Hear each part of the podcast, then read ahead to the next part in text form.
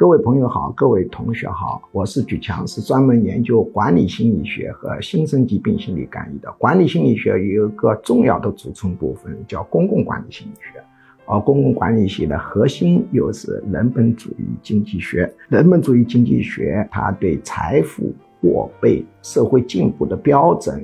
以及市场失灵交易的长期和短期的一个价值，在论述方面跟大多数经济学有所不同。今天我们继续讲我们的话题，叫资金流动成本降低，促进经济增长。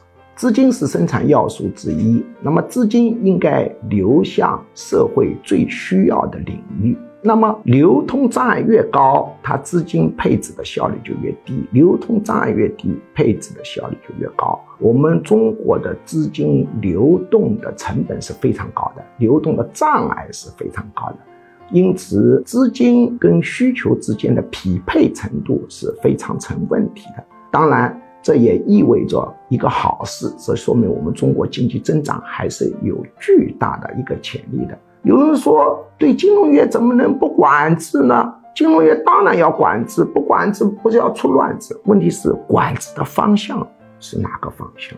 因为市场失灵在金融业主要体现的是信息不对称，所以管制的目标应该是信息，而不是阻碍资金的流动。我们现在大量的金融管制。